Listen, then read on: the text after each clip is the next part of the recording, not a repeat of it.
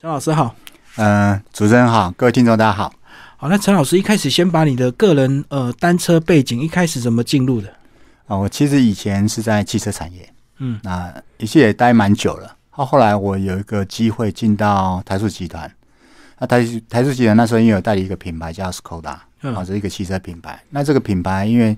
因为要想要要做行销嘛，所以要了解这个品牌的背景。嗯啊那时候在研究它那个原厂网站，才了解说这家公司在一八九五年的时候，它是做脚踏车的。嗯嗯它是由脚踏车开始，然后一直演进到后来是做汽车，嗯，所以它其实它一直都做的都是交通运输器材。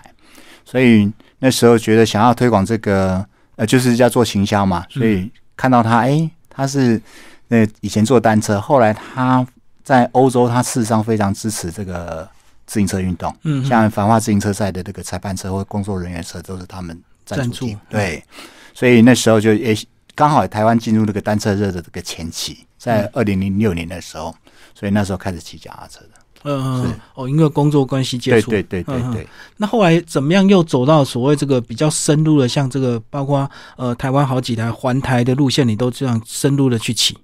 嗯，应该是说，我我可以这么讲，就是当初我本来是以运动，嗯我想要运动，想要减重，嗯，那骑一段时间之后，觉得效果非常好。那你也知道，就是开始骑了之后，事实上就想要继续玩下去，嗯嗯那想要继续玩下去，开始在往我们台北四周的山上去跑。哎、嗯其实按那去跑的跑的那个路线，都是以前开车或骑摩托车会去的地方。对，所以走等于是同样的地方，但是自己再去一次，骑脚踏车去，感觉哎、诶其实蛮棒的。嗯所以我觉得哎、诶这么棒的感觉，我要把我太太也带进来。嗯所以那时候开始就带着她进来骑脚踏车。嗯那进来之后啊，我们夫妻以前本来就很爱玩，对，那所以以前开车去过的地方，后来就改成把它用骑骑脚踏脚车踏去。车，，对对对对，嗯嗯。然后我们接下来就来介绍这本书了，呃，这是本书绕着台湾，其实你们有三大比较特别不一样的路线哈、哦，是。是不是来跟我们介绍一下？好，嗯、我们台湾岛并不大，对小小，但是呢，我们台湾的小小岛屿上面有三千公尺以上的高山，有两百六十八座，所以台湾是一个非常特别的一个高山岛。那因为岛不大，可是有这么多的高山，所以我们我们一般习惯上面，大家传统上面，呃，想到单车，大概就想到环岛而已。但实际上，我们也有很多的高山，而且这样的高山对于单车的挑战来讲，它其实非常特别的。对，所以呢，我我这本书的概念就是以台湾的岛屿，然后我们除了环岛之外，我们还有一些高山的路线，所以我我找出三组啊，一个是环岛，一个是横贯，一个是纵纵贯的这样的路线，来去把我们台湾的这个地理感把它凸显出来。后面这两条路线难度相对比较高，对不对？是是所以一般入门都是从走传统的所谓的台一线这样子环岛路线。对，嗯，我们是不是先从第一条就开始来介绍环岛一号线？好，呃，环岛一号线它是二零一五年年底的时候推出的，嗯哦，交通部推出的。那那时候刚推出的时候，因为因为这这是国家花不少的资源去做出来的一对个自行车，它其实上是一个指标系统。哦，沿啊不是途都有标识、对对对对嗯，从台北那市区就看得到。，对，那我想说，诶，它其实它的路径的那个概念跟我的骑车的概念其实还蛮像的。嗯，所以那我就兴起一个想法，就是那我整个把它走完，去看看它那个指标有没有什么问题，然后如果有问题，可以把它提出来，让那个官方有一些可以改善的改意进义。嗯对，所以我第一次的环岛就走环岛一号线全程。嗯好、啊，那一次走的是顺呃逆时针逆时针环岛。嗯，那第二次的环岛是隔年，其实骑完觉得感觉蛮棒的。嗯，可是我心目中一直希望就是说，呃，因为我们大家对于环岛路线会有一些会有一些不同的角度啊，有人说有大环岛，有小环岛，嗯然后有人说台湾。比如说，有人说台湾像一只这个太平洋上面的鲸鱼，也有人说它像番薯。那我觉得有没有一个方式哈，可以把台湾的那个样貌，透过骑脚踏车的方式去把它走完之后，那画出来路线看起来就是一个台湾的样子，嗯，就把它定型出来。所以我那时候就想到一个走法，就走四极点环岛，呃，好，就是台湾四个四个极点，因为这个四个极点上面刚好都有灯塔嘛。然后我们如果在规划路线的时候，把这个四点四个极点拉拉出来之后，基本上它大概就是一个台湾的样子嗯，啊、嗯所以就嗯是后来就走了这个四极点环岛。第二种环岛路对线。对对对嗯嗯，对。那世纪点环岛其实是把台湾的轮廓把它定位出来了，只要我们去环岛，大概就知道台湾的样子大概是什么样了。那我们在骑的过程当中，其实你会发现，你的另外一边往山里面里面过去，不远就是山。对那其实那是台湾非常大的特色。那一般我们如果骑脚踏车啊、呃，如果你只是为了挑战，比如说你想要挑战环岛，想要挑战登玉山，想要挑战永渡日月潭，基本上你玉山爬过之后，你大概不会一直去爬。嗯嗯，骑脚踏车环岛之后，你也不太可能一直是一直去环岛。对。可是呢，不管是登山或是游泳或是这个骑脚踏车，其实你要开始去做这个挑战之前，他会许多的准备，嗯嗯，不管是练体能或是准备器材。那脚踏车尤其是器材上面，你要花不少钱去把它投资，去把它买回来，还要练习。那如果说你环完岛之后就不骑脚踏车，其实很可惜。嗯嗯，啊，而且你只最在我们的角度来讲，你只是入门而已。对，对，所以你如果环了岛之后还想要继续骑，这时候你一定你会往山上走，因为台湾就是那么多的山，嗯而且山上风景都非常好。所以那时候我就把第二个第二个部分把它放进来，就是呃横贯的部分。嗯，那我横贯的走法是以台湾的两条主要溪流为主，一个是浊水溪，一个是利乌溪。嗯，好，那所以一次呢是西进，一次是东进，就是一次从台湾海峡这边越过去，然后一次从太平洋这边越过去。那很多人会说，哎，那你不是走的路线看起来都差不多，为什么你要分两次？是因为哦，我们骑脚踏车的时候，因为是爬，如果是在爬山的话，嗯，你往上爬的时候速度一定慢。对那在慢的过程当中，你可以比较多的时间去左右去看、观去察对，嗯去观察。当你越过高点开始往下滑，其实你大概不太会刻意去停下来，因为停下来会跟你的骑乘节奏会有点卡卡的对。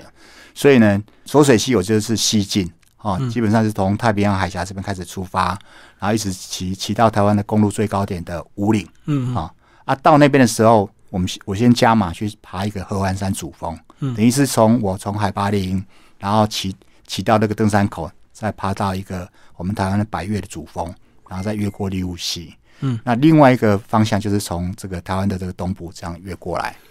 好，那刚刚讲到是这个东进西进，因为上坡下坡的一个差别，那下坡一般就是顺着速度，所以很难能够这个减速慢慢去欣赏对对风景对对所以你对就对采用两次的一对个对方对式，对哦对对对。可是真的，如果说呃你进阶到要去爬山路的话，是不是它的难度就相对更高，而且更耗体力，对不对？没错，没错，嗯对。那当然，所以要渐进式的，嗯好，就好像说我们一般的，我们如果把运动的角度来看，呃，一般人呢，一般人会觉得说骑脚踏车，呃，爬山很辛苦，嗯可是对于你骑久之后，其实我们比较担心的是在下坡，嗯，因为下坡的控制，比如说地上有碎石，下坡危对险危险，嗯啊，那个危险，如果速度越快，其实万一摔车，其实都更严重。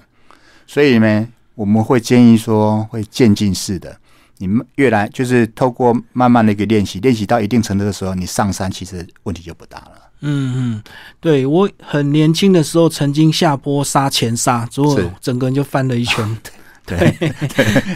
因为它速度太对，快。刹前刹会翻，然后刹后刹会撇车。对对对对对嗯对。，对但是呃，像这样的一个路线，不管怎么走，其实还是要有所谓的团体，对不对？因为一个人这个环岛的话，其实相对它的危险性以及后勤资源，它比较困难，对不对？呃，如果说你事先的准备得宜的话，其实嗯一个人或两个人，当然结伴是最好啦。那不见得要跟团体，因为跟跟团体会有一个问题，就是说，假设我们现在团体是没有资源车的话，嗯，团体有时候因为体力上面的落差会我越懂拉越长。对，如果你这个初学者，你就不适合跟团，因为这个你可能没有办法跟上大家的节奏。对对对对对对，嗯那你会赶啊？你为就会为想要很喘跟对对嗯人赶，其实反而危险。那骑前面的人也也要等你，其实这样子反而不好。如果是这种情况的话，我会建议你倒不如去跟那种所谓的单车旅行团。嗯，嗯专业的啊，他有保姆车，什么都帮你准备好。那你万一骑不动了，还可以上保姆车。上车休息。，对对对对对对，那相对就是费用要斟酌一下。没错啊，没错啊，没错啊，嗯没错啊。本来他们因为提供非常自由的服务，对我们提供这个费用其实是合理的。那我们来看头两条路线，一个是环台的这个路线，一个是这个走市极点，是它的这个差别就是要进去那个极点的距离稍微有点不同。对对不对对对对，嗯。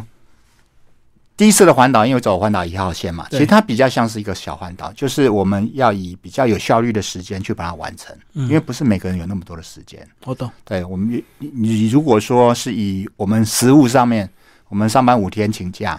然后加头尾的那个两个假日，所以加起来是九天。七九天对哦，我懂。对，所以一般来讲，一般环岛大概都是抓九天。所以一天大概一百多公里。对对对对对， 1000对公里这样对骑对完对对。嗯那如果是大环岛，大概就要一千两百公里，嗯所以你的体力一定要稍微好一点。好、也如果如果要在九天里面完成的话，它体力稍微要好一点。那最重要就是因为四个景点上面有灯塔嘛，嗯所以事先做一些功课，然后把沿途你想要去的景点就把它串起来。其实这样走法就会很有趣了。嗯，而且我觉得老师，你这条路线除了这个一般这个做这个呃里程标示之外，你还有做一个高度。为什么这个高度表在这本书里面这么重要？事实上哈、嗯、比如说我们看地图好了，嗯一般一般我们习惯看地图，当然是越多越多资讯越好。对可是，在骑脚踏车或是在旅行的时候，事实上路线事实上要简化。有时候跟我无关的路线，事实上尽量把它忽嗯略，所以我们的地图会画的很简单，就是以这条路线为主。对，可是呢，嗯、我们体力的耗损的部分，除了距离之外，坡度其实影响是非常大的。嗯，对，比如说一呃，像例如我的体力好了，我如果说非常陡的坡，我一个小时了不起差不多三到五公里而已。嗯嗯可是如果是顺风，像这种东北季风顺风，我一个小时大概可以拉到二十五到三十。如果公路车可能更快，嗯所以那个距离有时候反而不是真正的这个时间的依据的这个评判的依据，而是高度。嗯所以我要了解高度，我透过高度图，我可以去调整我的体力，怎么去分配？说这个中间我体力要怎么分配？嗯所以高度图甚至会高于地图对我们的优先性。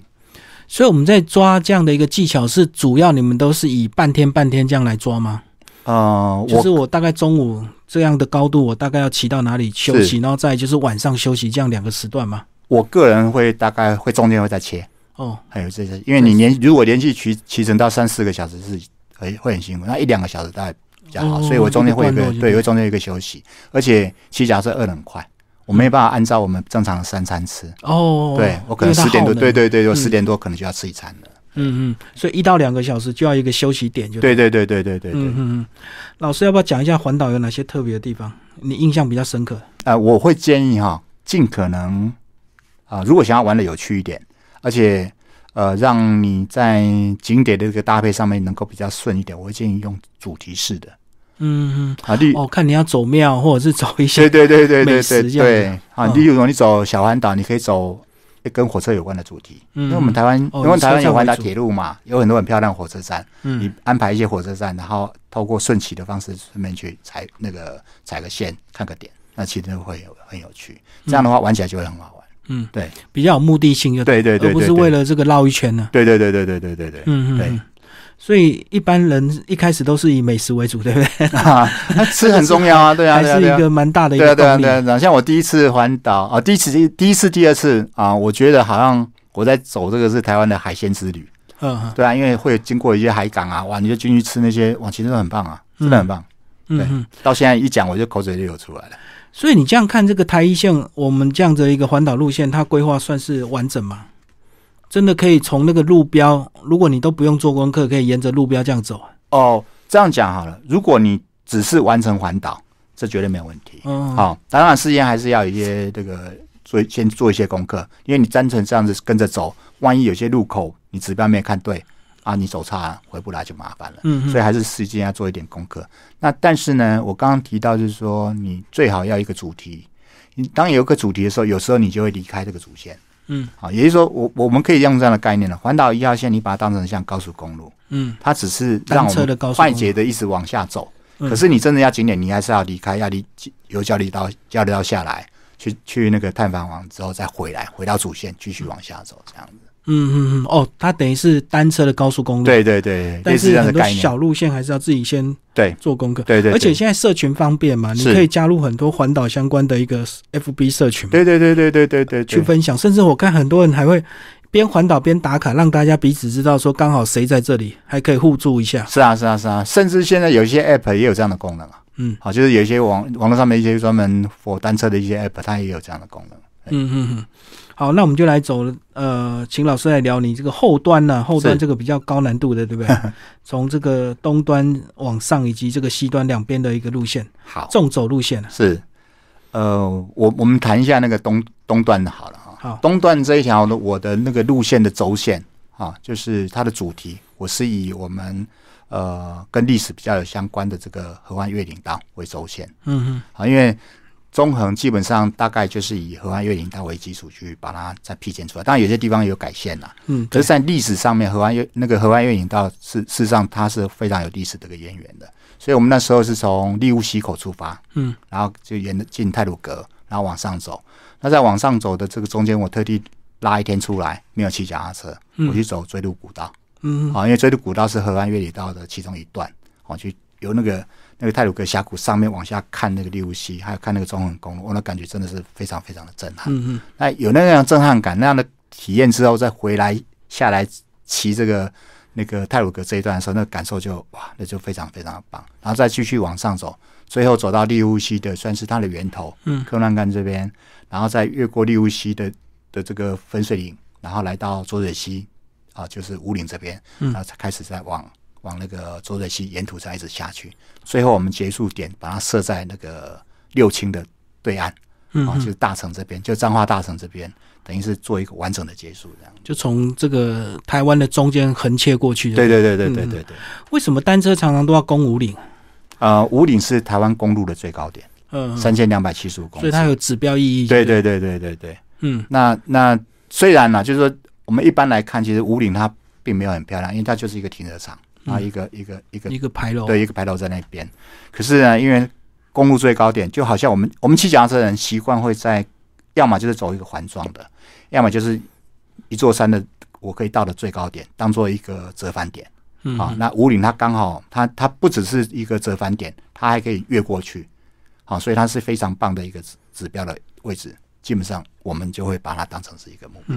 我们看新闻，最近这个合欢山下大雪，所以很多是汽车都要攻五岭去对看雪。对那如果以及骑脚踏车的话，嗯跟这个、呃雪况有没有差别？呃脚踏车有没有这样的一个问题？就是像汽车要装雪链啊什么的。哦，会啊会啊，会啊因为你如果地上结冰的话，其实就没办法骑了。嗯但是因为我们台湾气候没有冷到那么那么程度，除非说很像今年雪况就很很好，对，那这种情况当然你就上不去了。嗯啊，比如说上去你变成要推车了，就不能骑了。没办法骑。对，但是如果是你大概春节之后阳光比较烈一点，那其实地面大概雪就化掉了，嗯雪化掉之后旁边还是有残雪，那时候去骑就比较没有关系。嗯对嗯，嗯，所以是事实上是还是可以骑的。所以脚踏车跟机车都没有雪链，对不对？只有汽车才有。有有有有那个啦，有一些专用胎啦，可是我们台湾用不比到，哦较特对别对对，台湾是不需要不需要用到那种程那度。这样子还要你有后勤资源才有办法做换胎的动作嘛？要呃不，然一般人很少。我我举一款车，你不知道有没有听过胖胖胎？嗯，胖胖车就是它轮胎很很很很大，宽对，很像沙滩，摩沙擦滩力比较对强哦对对对对，那种车你在雪地上直接可以骑，我在日本骑过啊，那个你就雪地专用。当然，你把那个那个轮胎你拿来平地骑，一般的路面骑，那就不适合。就很慢，很对吃对力对就对对了对对对，就跟我们汽车一样了。我们汽车就就是说，当然脚踏车的那个轮胎的逻辑跟汽车有一点不一样，但很多部分是共同的。例如说，呃，碎石路，嗯那你就是要用巧克力胎。那如果公路，有些公路车它用那个光头胎，嗯好、那我们一般的这个骑乘的话，可以用所谓的防湿胎、公路胎，好、它本身是多功能的，排水性也有，然后也有耐磨。啊，汽车其实也是这样子啊。嗯好我刚刚讲的那个概念，其实很多都跟汽车是类似的。哦，所以脚踏车也有很多专用胎啊，对对对对对，只没是错一般如果我们在公路上就不用那么复杂。对对对对对，所以变成说你看什么路况用什么轮胎，嗯嗯，是嗯不过这样还要有换胎的能力啊。如果你只会骑的话，那遇到破胎的话，不是也是很困扰？甚至其实不止啊，甚至不同的路况会用不同的车，哦，嘿，嗯，好、那这种情况之下，也就是说，呃，要有后勤啊。可以说是这样子，就变成说有时候骑脚踏车，如果你如果要玩脚踏车，可能就不不会只有拥有一台单车。因为你不可能，因为有些有些因为车架尺寸的关系，或是它的那个嗯几何的关系，所以你不可能去调它，你只能动大概只有那个轮胎而已，里面这边换也不适合，所以基本上，例如我们今天是走公路为主，那我们用公路嗯车；你今天要骑 off road，的那就用登山车；那像我这种的，哎，又要带东带西的，那就骑旅行车。那讲起来其实就是三种不同的车了。哦，三种特别的功用就三嗯对种。对对对对对，那一般住宿都是搭配这个一般的这个旅馆，对不对？哎如对，果是以单车环岛，并没有特别的像所谓的汽车露营这样要去找那种露营场嘛，它就是很一般的旅店这样子。嗯，因为你带露营器具的话啊、有点重，这第一个。第二个，我们台湾因为露营事实上太贵了。嗯你一个营区现在现在营区基本上都是呃，人希望人家来，那你这边玩一天，虽然他提供很多的东西，所以它价位就变高。我我们懂骑脚踏车，我就是天黑睡住个一下，觉一早洗就个走澡而了。已。嗯对，以前可能一个营位可能几百块、两百块、三百、五百，嗯现在已经营位都已经非常贵了，所以变成露营变不方便。那我宁可住民宿了。哦，所以你花那个钱不如直接住住旅馆就对了。对对对对对对对，没错没错嗯，。因为是随时在移动的。，对对对对，我打个比方，如果我们两个相约，嗯，我们不可能，我们如果搭帐篷，我们不可能挤在一个那个帐篷里面嘛。你如果去到营区，那是两个营位，嗯可是我们住民宿，我们可以住同一间。我懂，对两张单人床。对对对。对对对，嗯嗯，因为帐篷确实现在帐篷要挤两三个，其实不太是好睡。是是是，没错嗯没错。对对好，这个是呃讲住宿的问题。那另外一些水电的补给，其实台湾应该加油很站方或便者啊是对什对对么便利商店都很对方便嘛。对，有人就是带带一张悠游卡就去环岛了。嗯，哦嗯对走到哪刷到哪。对，因为他比如说衣服，对不对，我就事先寄那个 seven，就是那个店到店，把它寄到那边的超商，嗯然后我去那边再领出来，好、然后我我把身上的衣服你懒得洗了，我就打包再寄回家就好了。哦，我对懂我懂，对都是透过便利商对店的对邮寄对对对系对统这对样对子。对，其实我们常常这样子做，我嗯们常常就是比如说像我的吸车袋比较厚，比较重，一个一公斤多，跟我太太两个，其实带在身上是不方便，而且占体积，我对就干脆直接先把它寄下去。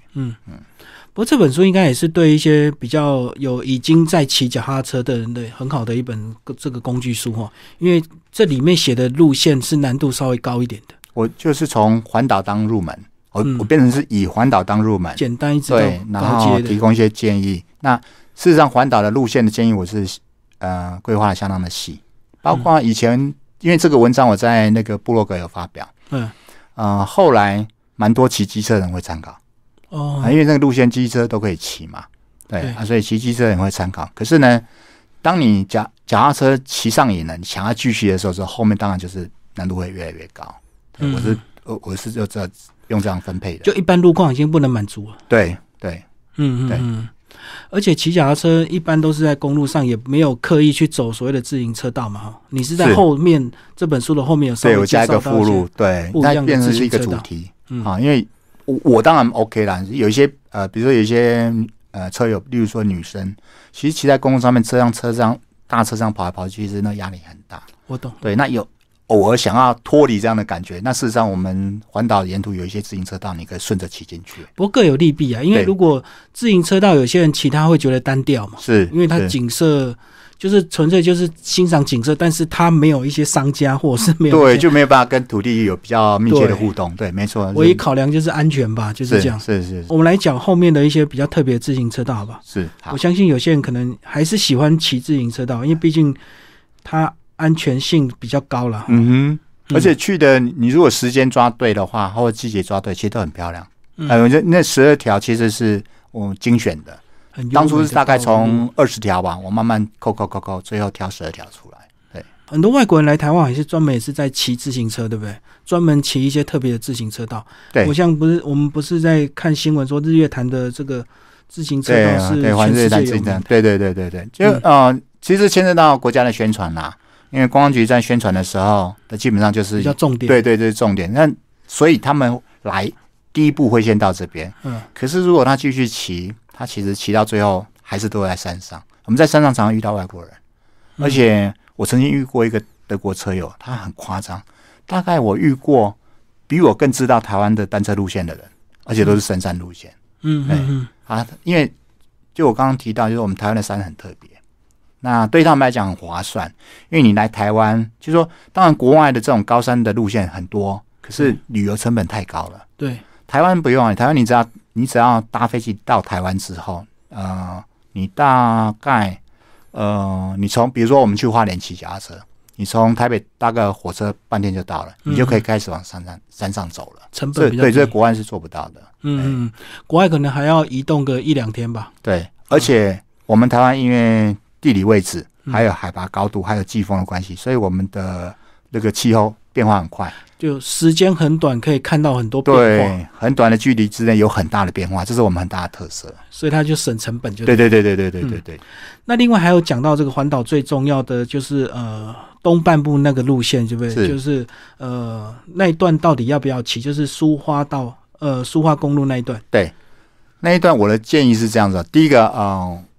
你要有经验，有骑车经验，嗯越多越好啊、因为避免有一些状况的时候，你还是要有能力去排除。第二个，如果前几天有地震，那就尽量不要去。哦，落实的问对题。，再来就是好雨，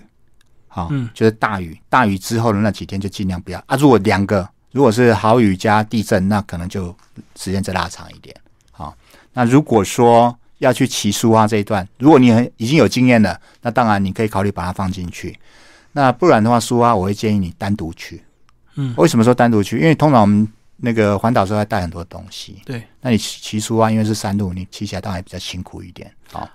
那你如果是专程去的话，你是可以轻装。哦嗯好，就好像我们登山要攻顶的时候，我们在登山口东西所有的装背都放着，就是嗯嗯，装一个轻背包，然后就冲上去，快速可以下来。那苏花可以用这样的概念，单独因骑为对对对对对，它不到一就大概一百公里嘛嗯，从花莲到苏花，你大概抓一百公里。那你如果具有这样的长程移动能力的车友，一天是可以完成的。嗯嗯，就是不要把它并入环岛路线，因为环岛路线你会带很多装备，是嗯可以并入啦，就就是你要有经验哦，我啊。对对对对对对，嗯因为现在因为有苏花改的关系，所以大车少一些了。嗯它只有前后两段是会贡献嘛，所以那边车比较多。那其他的话，其实坦白讲，旧书画还蛮漂亮的，而且车很少了。哦，所以现在车流量都到苏花改去了，对对对对对对对对嗯，嗯嗯对所以现在安全多了，它是前后段，因为前后段有两段是贡献，就是让你要跟其他大车在一起，嗯，啊，那路一起路幅也不是很宽，所以那一段你你要能够扛住那个压力，那其他反而是好好好骑多了。嗯嗯嗯，因为确实有时候大车在你后面，你那个紧张的话，搞不好就会有状况。对，尤其在隧道里面，哦，那声音你会 吓到。哦，对，那个声隧道里面的共鸣声更大。对对对对对，嗯你会就是它的声音的那个来的那个方向，你没办法去确认，因为里面声音会跑来跑去，嗯，所以没有错没有办法。一般说后面有人按喇叭，你知道是从后面，可是在，在隧道里面的话，你声音你是没有办法判别它是在前面还是在后面。嗯。然后这本书的后面也有介绍到一些，如果你要搭配台铁或者是这个高铁，或者是搭配捷运移动的话，是里面还是有一些相关规定哦。对对，嗯嗯、大众台湾的大众运输系统，其实对于单友善单车的部分，在硬体建设的部分，事实上都已经建设起来了。嗯那但是因为各个各家的那个模式也规定不一样对，所以车友一开始要花一些时间去理解。当你理解之后，你其实好好运用就会非常非常好用。嗯，那可以协助我们，就是说打个比方好了，我不可能天天都去环岛啊。好，对例如我今天从呃，我今天从西部，我从台一线或者台三线，从台北骑到屏东，嗯那我就回来。那东部怎么办？我东部我下次想要从屏东出发，我可以透过搭火车、两铁的方式直接从屏东，然后先送到。对对对对对，那这个部分台湾的这些大众运输系统其实都哦我那可以规定自己就是要分打包或不打包嘛，对或者对是要对折对或不折对的对嘛。对对对对，嗯，每一家都有不同。对对对对对，嗯，所以一般像我们骑的这种公路车或越野车，它的体积比较大，所以就要特别关注一下那个规定，对不对？对，要不然像小折的话，它就比较简单嘛。对大原则是这样，你如果拆个两个轮子都拆起来，然后整个打完整打包，用吸车袋打包，事实上它等同于行李嗯，啊，嗯你只要不要超过尺寸，它等同于行李都可以都可以带上车，就是嗯带上火车或是高铁都可以老。师最后还有什么要补充的？嗯，希望大家脚踏车不要只有环岛，因为嗯台湾不会只有环岛跟自行车道，台湾可以骑的地方是非常非常的多，所以我才会跟一直跟大家分享，就是台湾用骑的最美。好，那个老师在我们这个书封上面呢，有一个这个呃，你跟捷安特配合的一些活动，对，不它的活动赞助嗯是它是就不跟我们讲一是下，这个原来捷安特也有单天单天这样的租的。对它捷安特它有环岛车可以出租，嗯那你依照你的天数，好，它这个这个专那案环是岛车状况是比较好还是怎么样？还是比较高级，比较好骑？它其实各种都有，包括嗯电扶车也有。哦，对，就是正常的环岛车，然后它也会提供那个装备，好像马鞍带这些的。那你如果说想要更省力一点，你可以用电扶车，嗯，然后哦它租三送一，其实蛮蛮划算的。你等于你如果是六天的话，等于就可以省下两天的钱了。嗯嗯嗯，好。不过电辅车就是要有充电的问题，对不对？对你每天充啦，就是你大概你通常一颗电池，哈、如果你体力还 OK 的话，一颗电池其实够。那如果体力不 OK，你可能再加做一个电池，一天两个这样会比较好一点。哦，两颗替对换对就对对对对对对，嗯尤其像那个寿卡那一段爬山，那段爬山你如果啊、呃没有一颗电池，一般有些车友是没办法骑完。对，现在你电只池要两颗好像技术只到四五十公里左右。爬山了，如果说是平路，你如果是省省的用啊，其实我试过一天，我我我个人啊哈，嗯一天我就一百，OK 没问题，还有剩。嗯，对对对对。好，今天非常谢谢呃陈忠立老师为大家介绍新书哦，《单车环岛纵走大旅行》，谢谢。好，谢谢谢谢大家。